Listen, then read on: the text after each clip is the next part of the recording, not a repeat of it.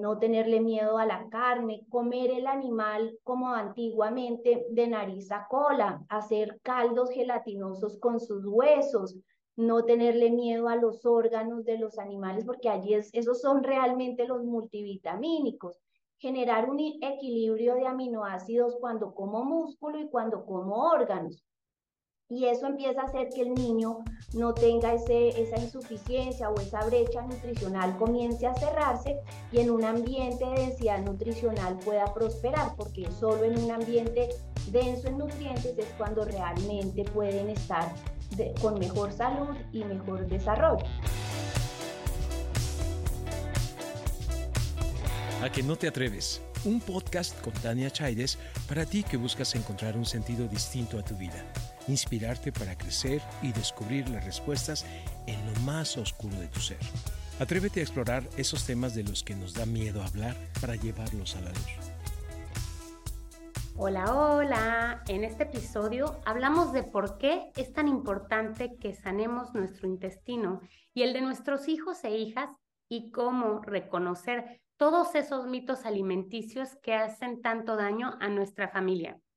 Nos acompaña Claudia Ramírez, quien es coach de nutrición y trabaja desde la neuronutrición infantil al tiempo que apoya a mujeres que tienen hijos con discapacidad para que potencien su desarrollo y tiene una hermosa comunidad en redes sociales bajo el nombre de Conciencia y Balance. Muchísimas gracias, Claudia, por ser parte de A que no te atreves. Muchísimas gracias a ti, Tania, por la, por la invitación y la oportunidad de transmitir este mensaje. Oye, pues quiero primero que nos empieces a contar un poquito de ti, ¿no? Y por qué decidiste dedicar tu vida justamente a acompañar a otras mamás a cambiar la alimentación de sus niñas y de sus niños. Eh, mira, es algo que no, no fue planeado, no fue planificado, así como tampoco fue planificado el nacimiento de mi hija menor que tiene síndrome de Down. Y básicamente son mis hijas las que me llevan a trabajar hoy en día con familias, apoyándolas y acortándoles el camino de aquello que para mí pues no, no fue tan fácil ni, ni tan allanado ese camino. Entonces tengo una hija mayor que no tiene ningún diagnóstico neurológico ni genético, pero sí muchísimas alergias y sensibilidades alimentarias y problemas hormonales y después nace Manuelita y nace con síndrome de Down. Empezamos a hacer, y lo, lo, más que preocuparme, ocuparme qué voy a hacer y cómo me preparo para ser la mamá que necesita Manuela. Y me preparo en estimular su desarrollo y en la clínica de Filadelfia, donde empezó su, su estimulación, nos hicieron mucho énfasis en consolidar una fisiología sana a través de la alimentación. Y eso para mí fue como, como, como un despertar, o sea, ¿por qué es tan importante tener una fisiología robusta, un intestino sano para que el cerebro pueda potenciar su, su desarrollo? Y ahí empiezo ya un camino de, de estudiar y prepararme, pues que no termina, eh, porque siempre hay que aprender algo más y, y, y, esto me lleva a ayudar a estas familias que están pasando por una situación similar, que no quieren quedarse encadenadas al diagnóstico, sino que saben que su hijo, independientemente del diagnóstico, puede gozar de bienestar, podemos con el entorno que construimos liberar su potencial y de esa manera pues todos tener una vida con, con mayor conciencia y, y, tranquilidad, porque eso es finalmente la salud. Definitivamente, y fíjate que bueno, a ti fue a través de tu, de tu hija, ¿no? Que, eh, que te llevó aquí. Eh, hemos escuchado y algo que acabas de mencionar es eh, mucho acerca de la importancia de tener un intestino sano y cómo es tan importante y cómo está conectado con el cerebro, con el desarrollo. Me gustaría también que, que empezaras a guiarnos, ¿no? Como en este tema, porque es algo como que escuchamos, pero que tampoco tenemos suficiente información. Sí, mira, eh, el intestino es clave Primero porque un niño que está nutrido puede desarrollar mejor es su, su cerebro como tal. O sea, el cerebro tiene unos requerimientos específicos de nutrición que hoy en día, debido a todas las tendencias y modas que hoy se está viendo, la verdad, perjudicada. Entonces, yo, ¿qué tiene que ver el intestino? Pues porque lo que yo llevo a mi boca finalmente va a determinar el estado intestinal Y además ese estado intestinal va a repercutir en, porque es un eje bidireccional, va a repercutir en cómo funciona el cerebro, tenga el niño un diagnóstico o no lo tenga. Porque eh, la comida, a mí me gusta decirle a las mamás que más que macronutrientes, carbohidratos, proteínas y grasas, más que micronutrientes, vitaminas y oligoelementos, es información. Entonces, cuando yo soy consciente de eso, veo el potencial y el poder que hay en mis manos para apoyar ese desarrollo cerebral. Y yo si nutro, nutro enfocada a nutrir el encéfalo, entonces voy a cuidar el intestino. Soy consciente que como lo que pase arriba va a repercutir abajo, pero que lo que yo trabaje abajo va a repercutir arriba, voy a buscar una alimentación que no sea inflamatoria, eso digamos que es muy subjetivo hoy en día y encuentras 10.000 referencias de, de, comida no inflamatoria, pero una comida realmente no inflamatoria que sea muy nutritiva, densamente nutricional y de esta manera no permita que el intestino esté debilitado. ¿Qué quiere decir eso? Que la microbiota, el intestino grueso, tenga las bacterias o microorganismos que debe tener. Eso lo hacemos a través de los alimentos es decir, que yo genero bacterias benéficas, son más microorganismos, pero me refiero a bacterias benéficas, que cuando ellas digieren nuestros alimentos, nos van a dar a cambio todos los precursores que necesitamos para los neurotransmisores. O sea, lo, increíble es que si yo doy una buena alimentación, yo voy a hacer que ese producto de esas bacterias o ralentice o acelere el funcionamiento cerebral. Por eso es información, la alimentación. Yo voy a hacer que cada plato de comida sea un precursor o de neurotransmisores que generan mayor desarrollo y bienestar, o yo en ese plato voy a poner todo lo que va a perturbar un funcionamiento cerebral al generar inflamación intestinal e inflamación a nivel cerebral, que es neuroinflamación, porque están conectados. Y lo más triste de todo esto es que no lo sabemos, ¿no? Y que hay tanta confusión, ¿no? Eh, quiero, quiero que nos cuentes cuáles son esos alimentos, ¿no? Que nos venden y que creemos las mamás, ¿no? Y, y, hasta algunos nutriólogos, fíjate que lo que te digo y que los recomiendan, ¿no? hasta los mismos médicos que dicen, no, pues estos tienen buenísima fama, son los que le tienes que dar a tu familia, te tienes que alimentar tú también de ellos y resulta que, que no son tan buenos, ¿no? Pero que no los venden como estos superalimentos o como estos alimentos que tenemos que consumir todos los días.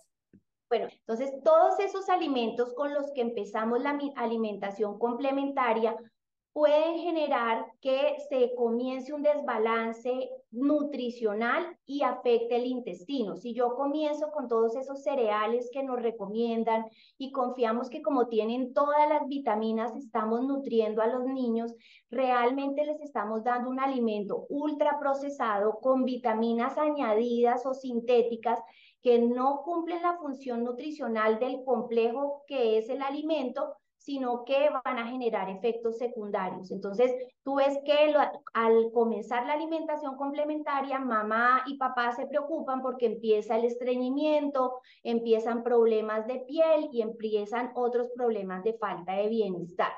Ya si vamos a niños que son más grandes y con esa introducción de alimentos que no se hizo adecuada, pues empezamos a ver que hay una brecha, una brecha nutricional que se va abriendo porque no le estamos dando ni las grasas que necesita el cerebro en un momento de expansión, que es el momento en que más necesita el cerebro es graso, la, la parte seca del cerebro básicamente es grasa, es el órgano más graso que tenemos. ¿Y nosotros qué hacemos? Tenerle miedo a las grasas. Entonces, cuando nosotros empezamos con una alimentación que ya sea con cereales ultraprocesados o con cereales reales como son la avena, que podemos creer que es muy nutritiva, pero que para un intestino que no ha terminado de formarse, o sea, es que un, niño no es un adulto pequeño, es un ser humano en formación, entonces ese intestino no ha terminado de consolidarse, su sistema inmune apenas está empezando a desarrollarse.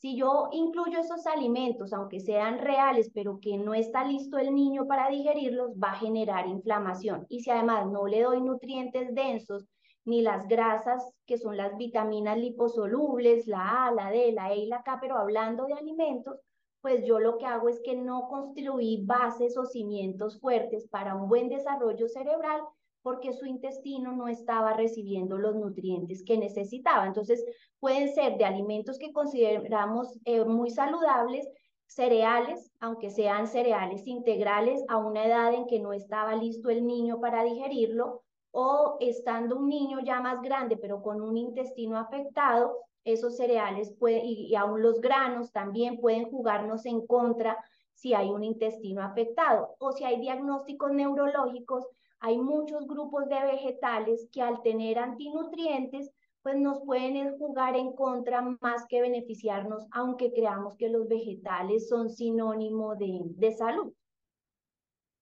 Claro, yo veo en tus redes sociales que hablas mucho justamente de los vegetales, de las frutas también, ¿no? Entonces, eh, ¿cuáles son esos alimentos que podríamos comenzar a darle a nuestros hijos desde que son muy pequeñitos, ¿no? O que si no lo hemos hecho, podemos empezar a pensar en ellos y por qué, ¿no?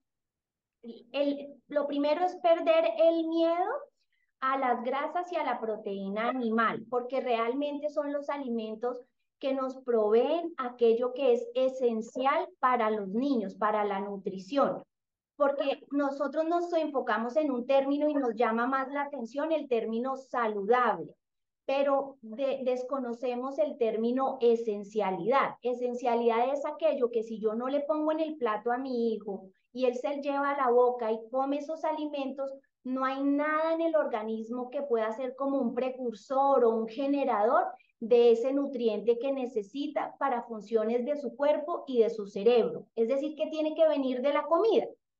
Entonces, esos son nueve aminoácidos dos ácidos grasos y eso es esencial. ¿De dónde proviene eso? De las grasas y las proteínas animales. Si yo no hago ese énfasis, por eso es que tengo que empezar a suplementar, a buscar cómo compensar ese, esa insuficiencia o ese déficit que comienza a presentarse. Entonces, si yo le, no cocino, digamos que algo que va a ayudar muchísimo a un niño y a cualquier ser humano a mejorar su salud es retirar de su cocina todo lo que se llame aceite vegetal, esos aceites que son del mismo color, pero de diferente procedencia, que están en, en el mismo eh, carril del supermercado y los vemos todos, dice, de maíz, de girasol, de cánola, pero todos se ven igualitos y saben a lo mismo. Esos aceites son muy inflamatorios. Si yo, en lugar de eso, cambio a grasas de origen animal para cocinar, y cambio a un ghee, al aceite de oliva extra virgen, al aceite de coco, eso va a hacer que esas grasas que molecularmente son las que necesitan las células humanas, pues permita que haya un mejor funcionamiento. Cuando yo consumo esos aceites vegetales, lo que hago es que esa membrana lipídica empieza como a ponerse, para explicarlo así sencillamente, como pierde, como flácida, como que pierde su estructura y por lo tanto, pues la energía mitocondrial que es en la célula no va a ser la adecuada.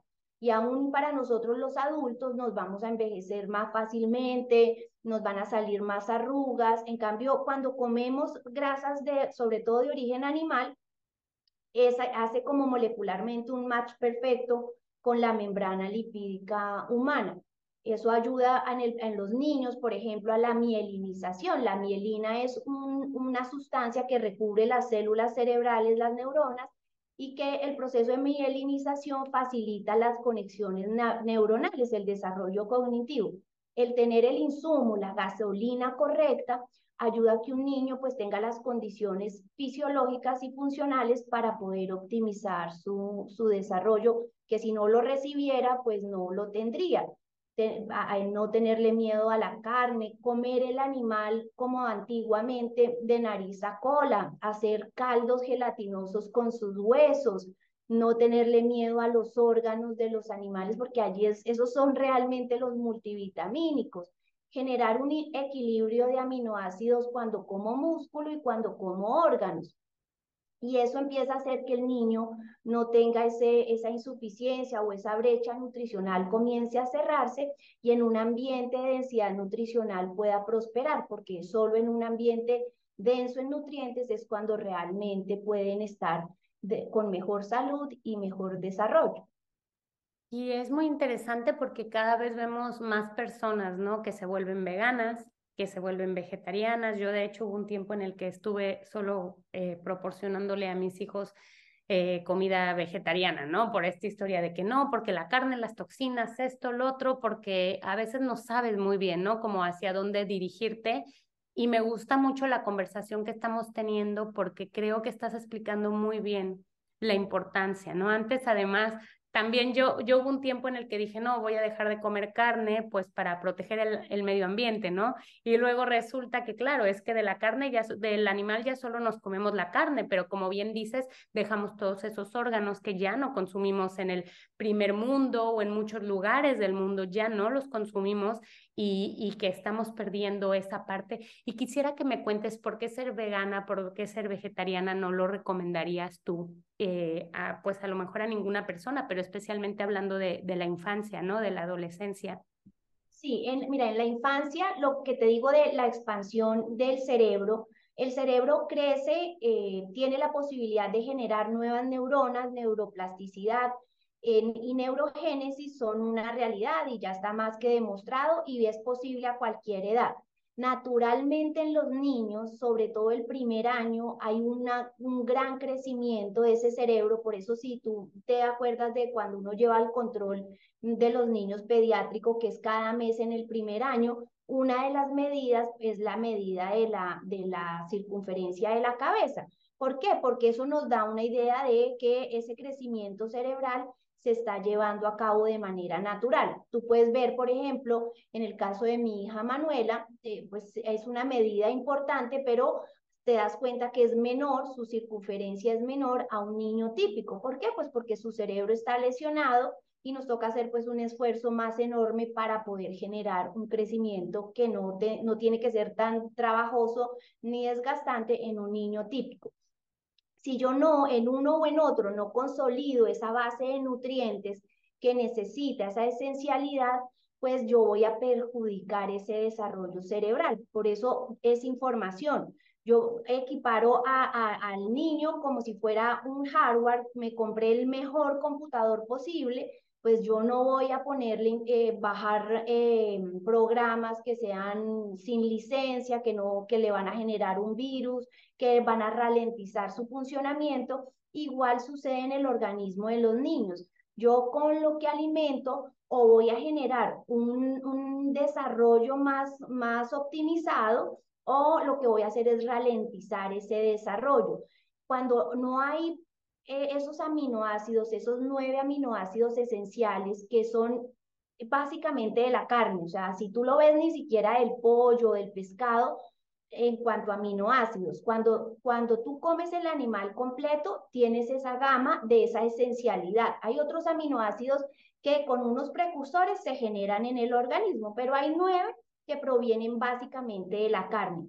Pensando en los niños, igual en la carne, la mielina que estábamos hablando requiere para un buena, buen funcionamiento de la mielinización un ácido que se llama ácido araquidónico, que proviene del omega 6, porque tenemos dos ácidos grasos también esenciales, omega 3 y omega 6. El omega 6 proviene de la carne básicamente de vacuno o de cuadrúpedo y nos provee ese ácido araquidónico que también los huevos y los lácteos reales lo proporcionan y el ácido araquidónico se va más o menos, en, dicen que en un 12% a funciones cerebrales. Imagínate, eso es un porcentaje muy alto, el resto se distribuye en todo el organismo, pero ¿cuánto requiere de ese ácido el cerebro para funciones neuronales? Si yo hago una alimentación que no provea ese ácido araquidónico y no provea esos aminoácidos esenciales, tendría que hacer un esfuerzo tan enorme en, en, en, además de costoso, ¿no? En tiempo, en dinero, para poder suplementar, que además no sería natural, es tan antinatural que yo tendría que entrar a generar una suplementación muy grande, muy costosa y muy variada para poder suplir aquello que no está recibiendo el niño de manera natural en un pedazo de carne o en un pedazo de hígado, en un pedazo de, de, de riñón, de lengua, eh, de los caldos. Entonces, la explicación es más que todo que al no ser tan natural y tener que hacer un esfuerzo, pues un niño está diseñado es para obtener sus nutrientes de los alimentos. Y en un, si es un niño que eh, es típico, que funciona eh, su organismo y su intestino bien, pues en una alimentación omnívora, porque no estamos hablando de una alimentación carnívora, sino en una alimentación que tenga proteína animal, que tengas vegetales, que sea variada en sus frutas, que sea real, eso ya va a hacer que su salud pues se exprese de mejor manera. Cuando ya tú entras a diagnósticos eh, genéticos o de otra o con otras causas, pues sí ya digamos que nos toca hilar un poquito más más fino, pero pero en términos generales eh, sería por eso. Y quería hacerte un comentario de la carne porque nosotros como seres humanos somos manipulables desafortunadamente y la industria lo sabe hacer bien. Para que toda mentira sea creíble debe tener algo de verdad. Si no, pues no lo creeríamos. No sé, si me dicen el pasto es azul, pues yo lo veo verde y todo el mundo lo ve verde y no me voy a creer que es azul. Ya si ya otras personas empiezan a decir que es azul, ya uno empieza a dudar.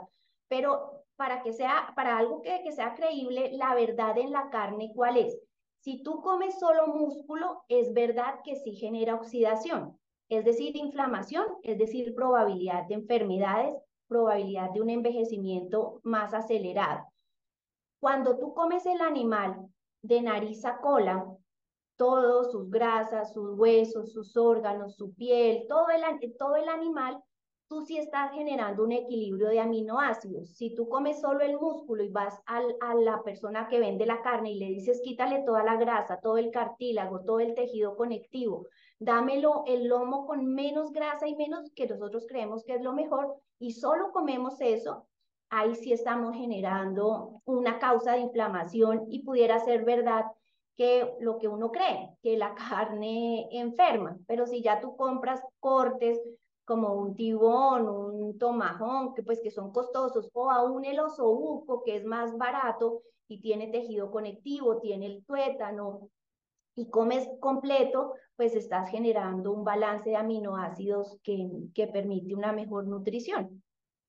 Y es como más bien como se comía antes, ¿no? Yo me acuerdo, ¿no? Iba al rancho a ver a mi, a mi abuelito y el día que mataban un cerdo se comía hasta la sangre del cerdo, se comía absolutamente todo y claro que también comían verduras y comían fruta y tomaban leche y tenían sus huevitos ahí con sus gallinas y ahora nos hemos alejado tanto, ¿no? De ese tipo de alimentación y lo que le damos prácticamente a nuestros hijos son alimentos muy procesados, ¿no? Y quisiera que me comentaras un poquito cuáles son esos alimentos procesados que le servimos a lo mejor cada mañana, ¿no? En la noche también, que de verdad deberíamos de, empezar a, a pensarnos seriamente en quitarles de la dieta, ¿no?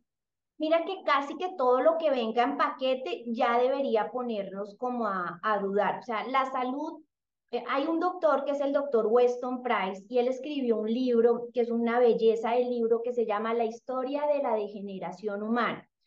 Él dice que todo alimento desnaturalizado nos va a alejar de la salud.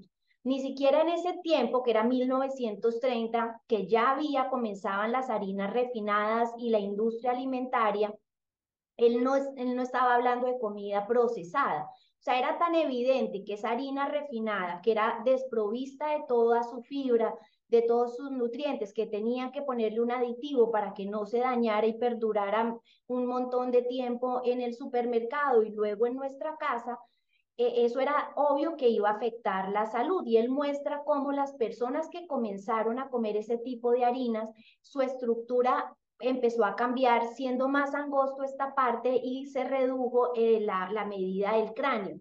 Él visitó todas las tribus prácticamente no civilizadas del mundo y sacó 11 principios que hacen un humano saludable como era un médico y odontólogo, una de sus medidas es la, los dientes. Hoy en día, ¿por qué necesitamos ortodoncia? Los niños presentan caries y todo lo atribuimos a como es normal, todos los niños necesitan extraerse muelas para que le quepan los dientes. No, es que la alimentación nos ha llevado a que nuestra epigenética, nuestra expresión genética sea más debilitada y esas medidas hayan disminuido. Entonces, no es ya, ya que sea desnaturalizado, es decir, que si yo compro almendras y en lugar de comerme un puñadito, lo que hago es todos los días pancake de almendras, eh, cupcake de almendras, leche de almendras, mantequilla de almendras, esa desnaturalización hace que yo coma más cantidad y que modifique de cierta manera los nutrientes de ese alimento y que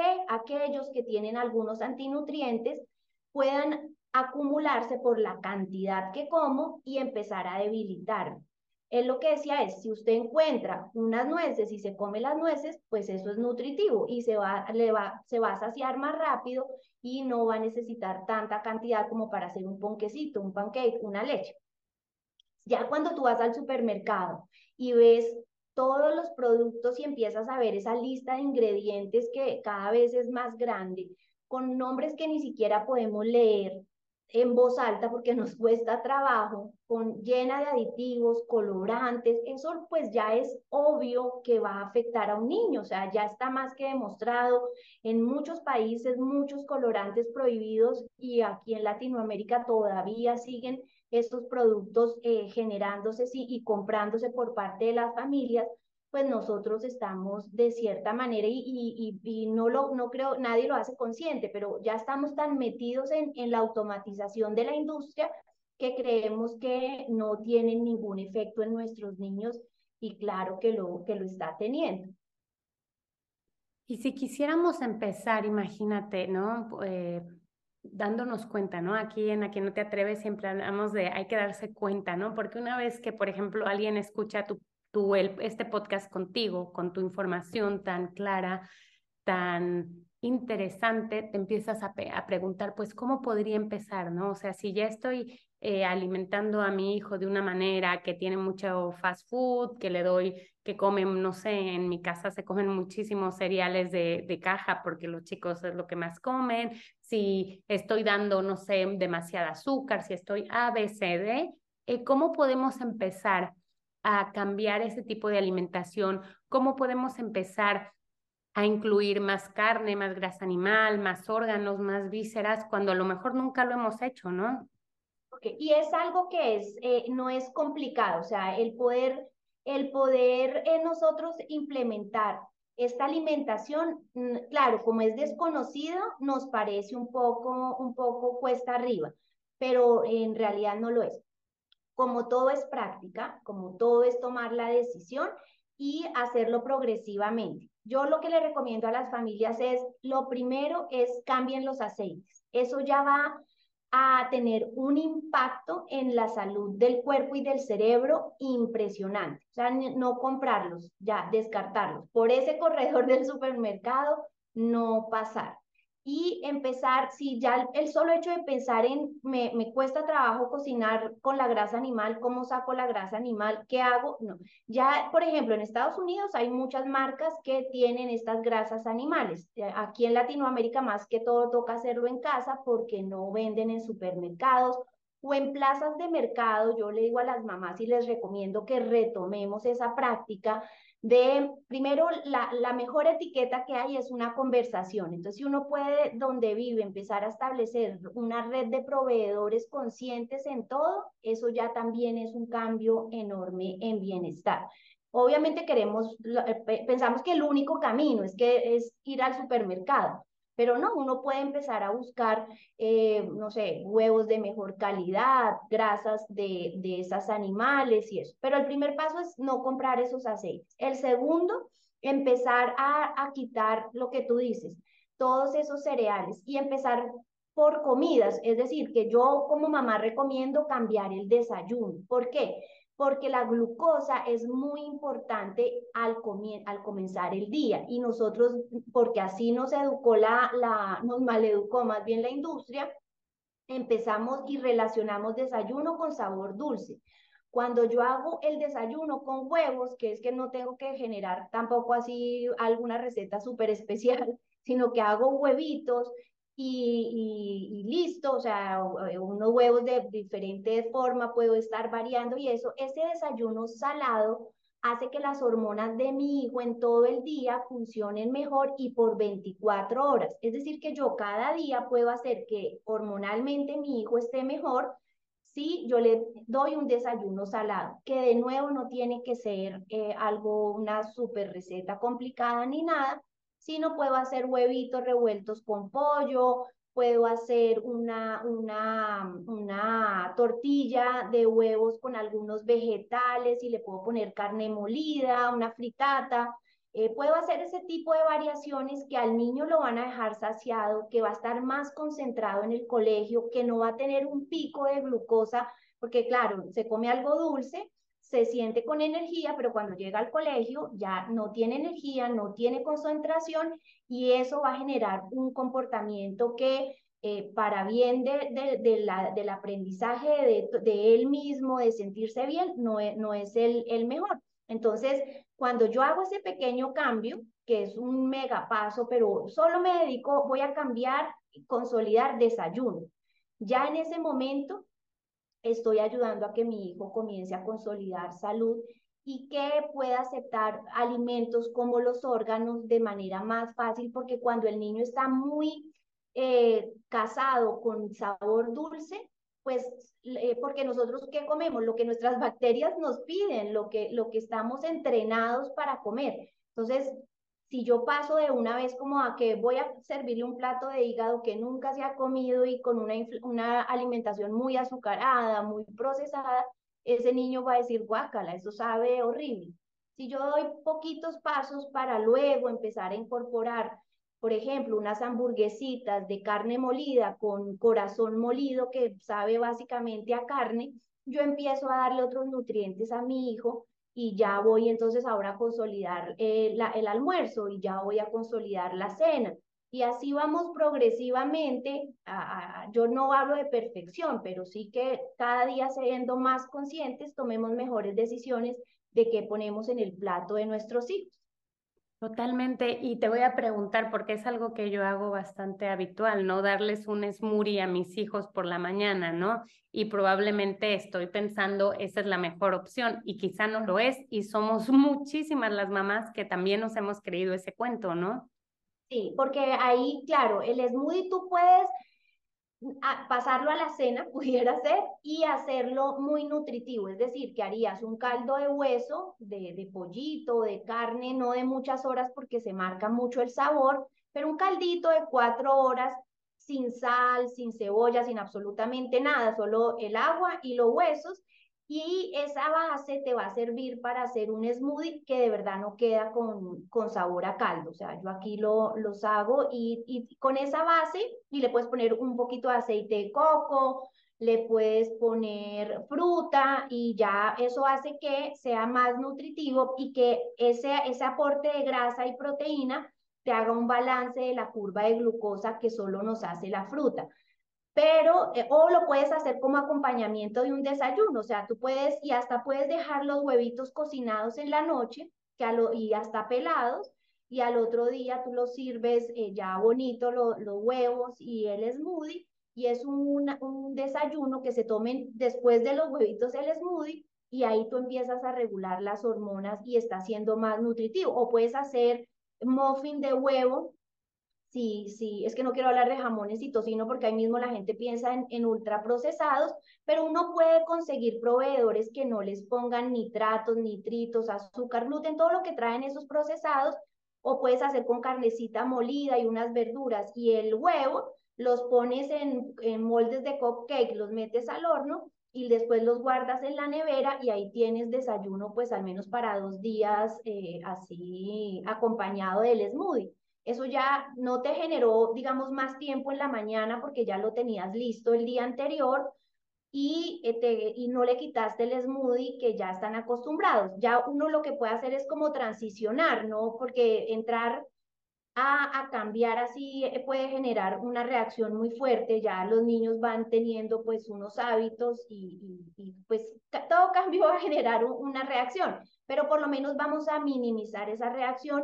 Si tú vas poniendo el alimento nutritivo, el, eh, digamos, el smoothie no es que no sea nutritivo, sino que estás enriqueciendo ese aporte del smoothie con un alimento más denso nutricionalmente, les dejas el smoothie al que están acostumbrados y poquito a poco puedes ir bajando la cantidad del smoothie o un día sí, un día no, y ya eh, empiezas a consolidar el hábito sin que sea tan atropellado para ti y para los niños. Has mencionado muchas veces la densidad nutricional, ¿no? Y brevemente me gustaría que nos explicaras exactamente qué es como para poder detectar, ¿no? Este alimento sí, este alimento no. ¿Y cuáles son esos alimentos que tú le dirías a las mamás? De verdad, este no, no, no, no, no. Y me imagino que hay alimentos que si son orgánicos, ¿no? Y que no están procesados, como ya mencionaste, podrían ser un sí, ¿no? Ah, sí. Eh, mira, densidad nutricional es elegir el alimento que más alto tiene los nutrientes, que es más biodisponible y que yo los mezclo con otro alimento que me hace sinergia y no que me evita la absorción de esos nutrientes. En un ejemplo que es más fácil de comprender. Yo estoy buscando que mi hijo que necesita hierro y que generalmente suplementan a los niños con hierro, pero yo quiero darle el hierro de manera natural porque así es que es más absorbible por mi hijo. Entonces yo, si yo me meto a Google, voy a encontrar que son las espinacas. ¿Qué pasa?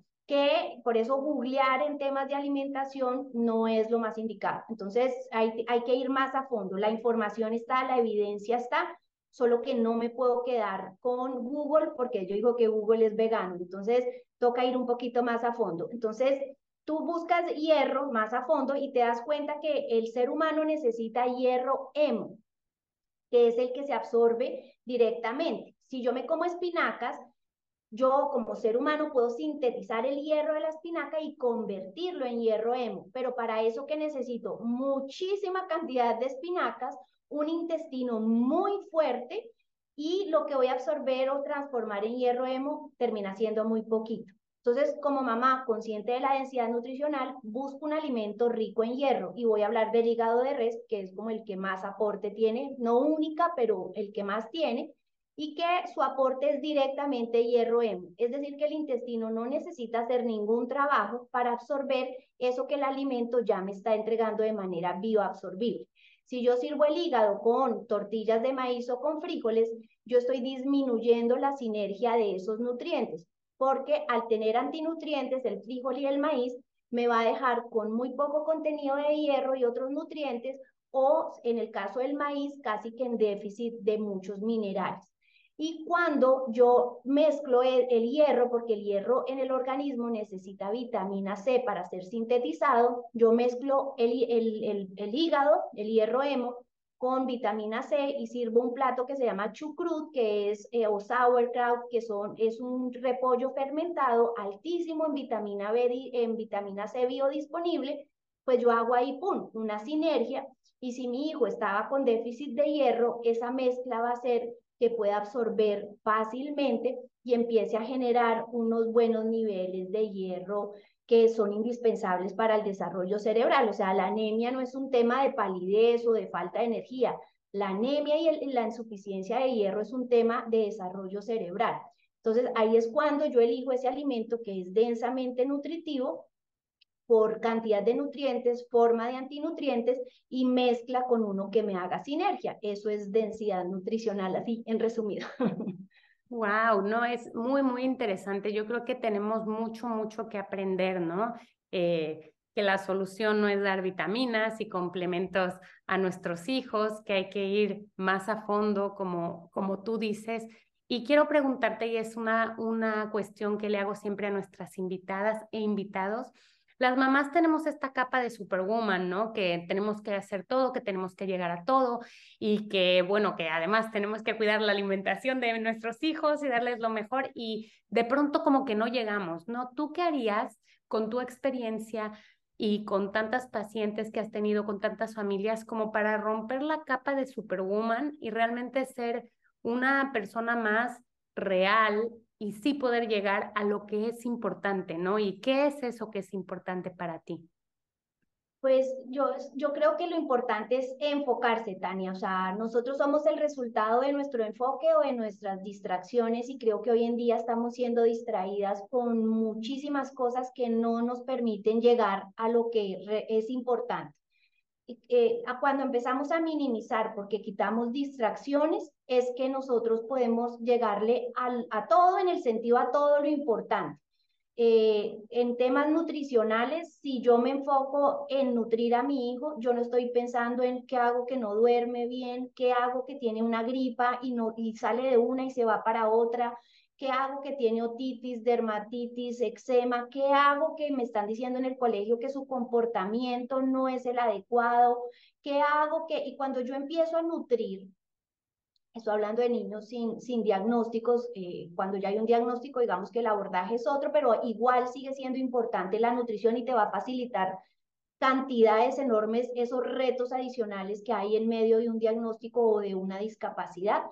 Cuando tú ya te centras en eso de, de nutrir, la vida se vuelve muy práctica. A mí las mamás me dicen, pero ¿cómo haces si estás haciendo el programa de estimulación toda la mañana, Emanuela?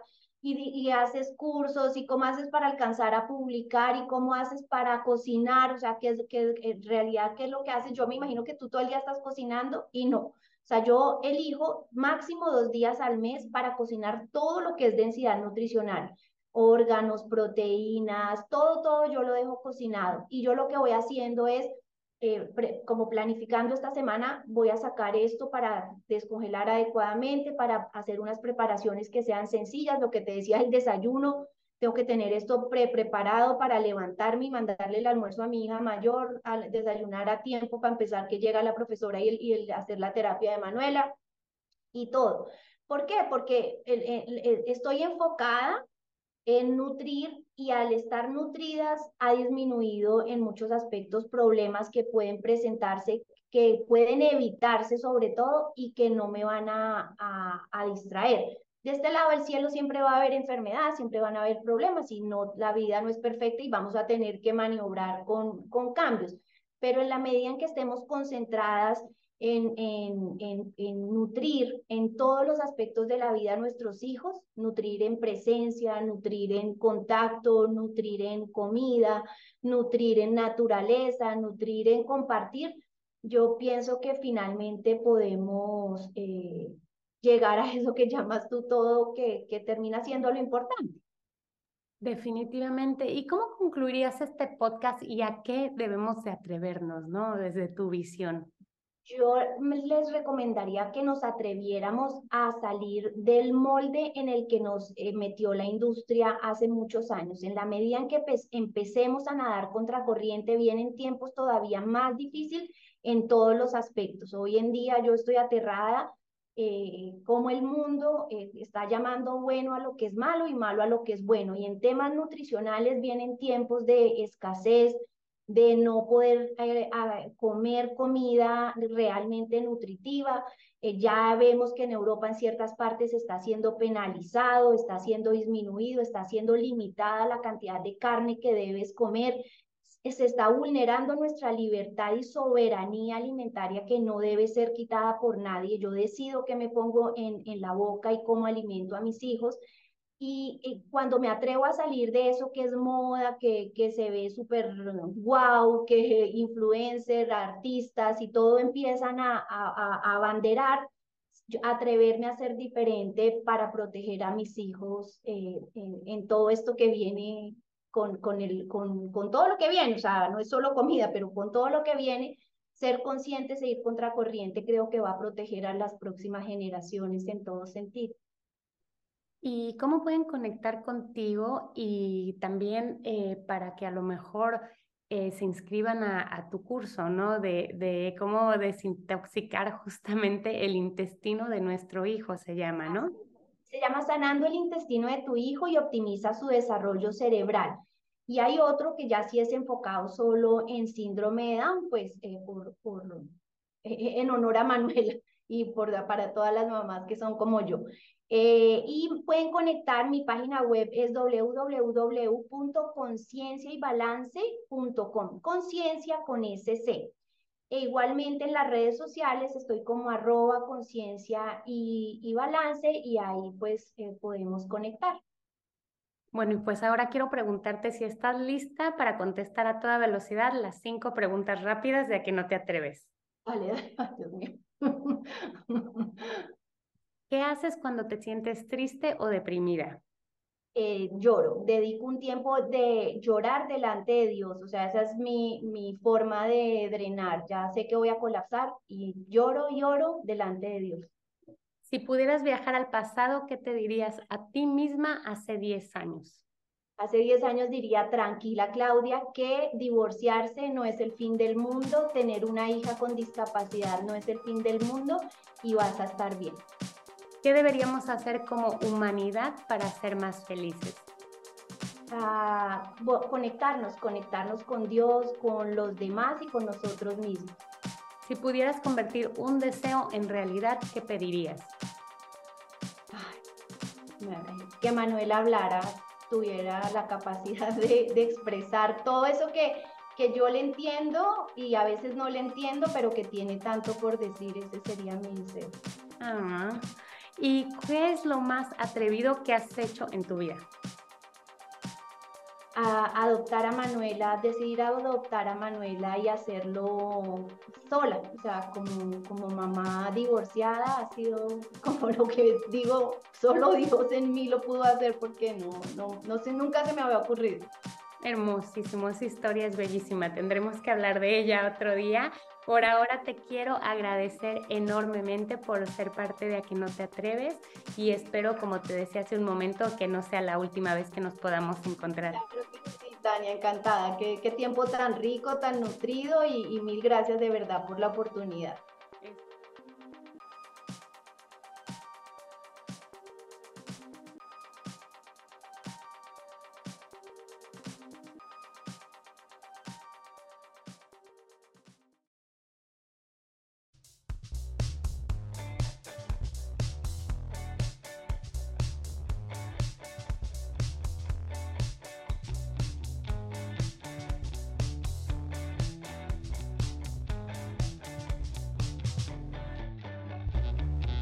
Comparte este episodio con alguien a quien le pueda ser de utilidad.